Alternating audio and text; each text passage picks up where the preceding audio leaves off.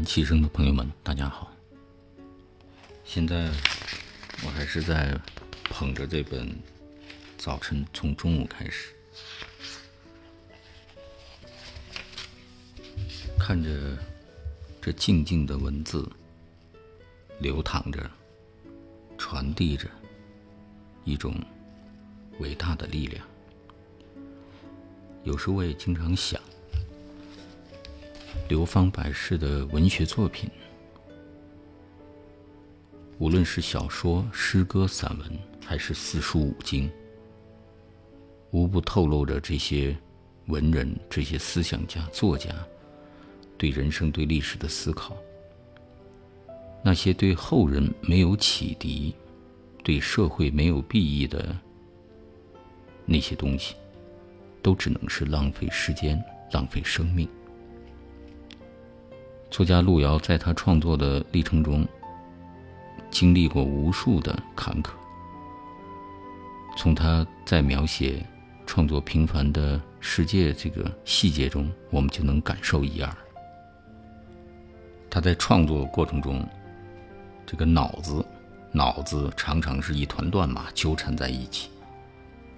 走路、吃饭、大小便，甚至在梦中。都会迷失在某种纷乱的思绪中，有时候简直让人死去活来。某个时候又突然出现了转机，额头撞在路边的电线杆上也不觉得疼。生活的现实世界变为了虚幻，虚幻的世界又变成了真实的。一大群人从思维的地平线渐渐走了进来。成为活生生的存在，和他们一起哭，一起笑，是他们的主宰，也是他们的奴隶。路遥在书中描述他创作的纠结、无奈、彷徨中，他是这么写的：真正的开头，写什么？怎么写？第一章，第一自然段，第一句话。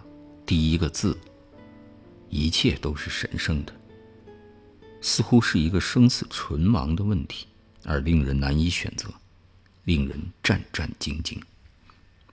路遥说：“开头实际上是真正重要的，它将奠定全书的叙述基调和语音节奏，它将限制你，也将为你铺展道路。”可是，就面对这样的开头，路遥经历了无数个夜晚，始终无从下笔。他感到了绝望，真想抱头痛哭一场，感觉到自己这样的无能，竟然开头都开不了。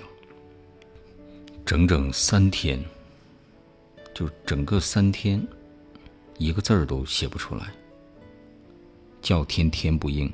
叫地地不灵。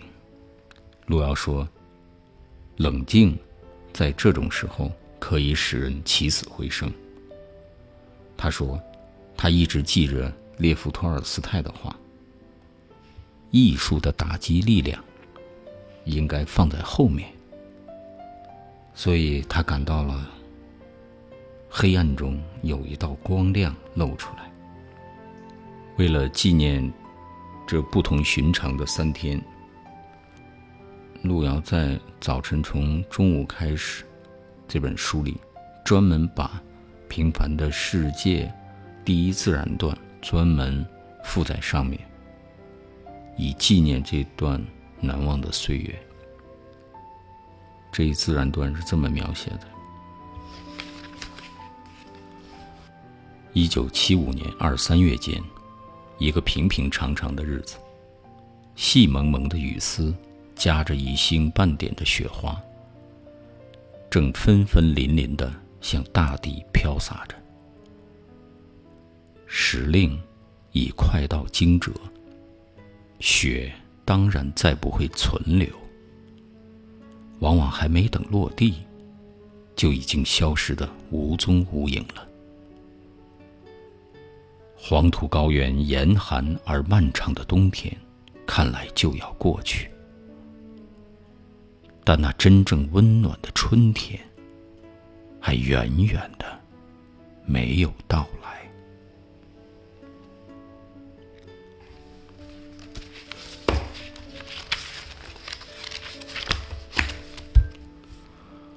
好，今天的读书分享就到这里，谢谢大家。